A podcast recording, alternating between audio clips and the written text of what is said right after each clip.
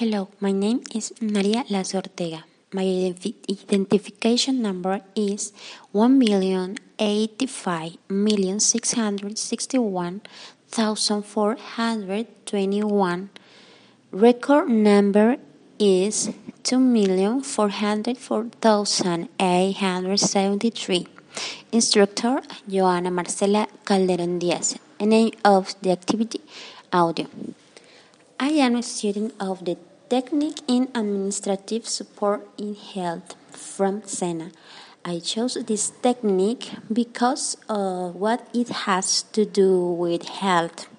My family um, tell me that I should study medicine, but it is a very long career uh, that requires too much time, and I don't have it.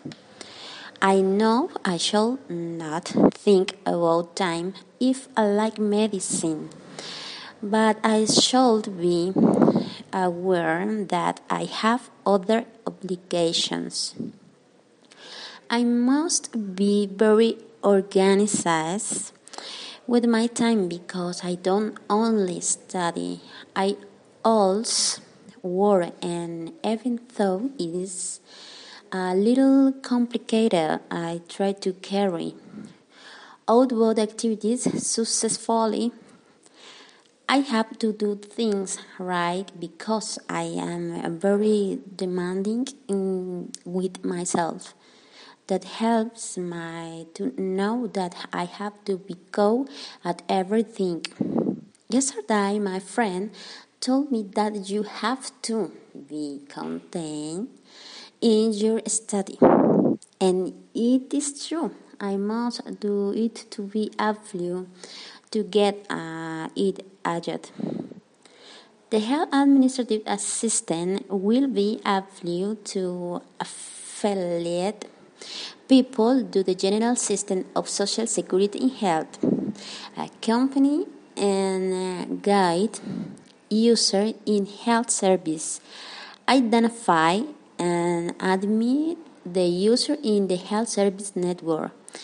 Billing and the provision of health service perform health service portfolio of activities manage, manage values and icon related to the functioning of health service institution. In addition, you can perform income and collection system, medical account assistant, uh, collection and billing assist in health, assistant of admission and invoices in health promoter of attention to the user, administrative assistant in institution of the health sector.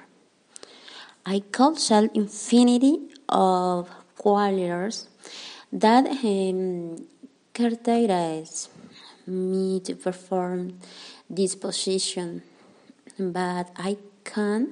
So I tell you that I am um, a responsible, kind person with human quality, uh, wanting to do what I have chosen in the best possible way.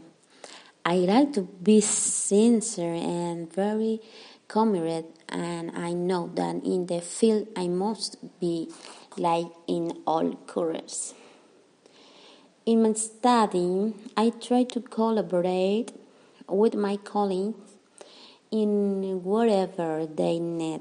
I must continue being so that we have a more comfortable environment and obviously that my colleagues are also, also people very dedicated to their work and we have a good time in all this time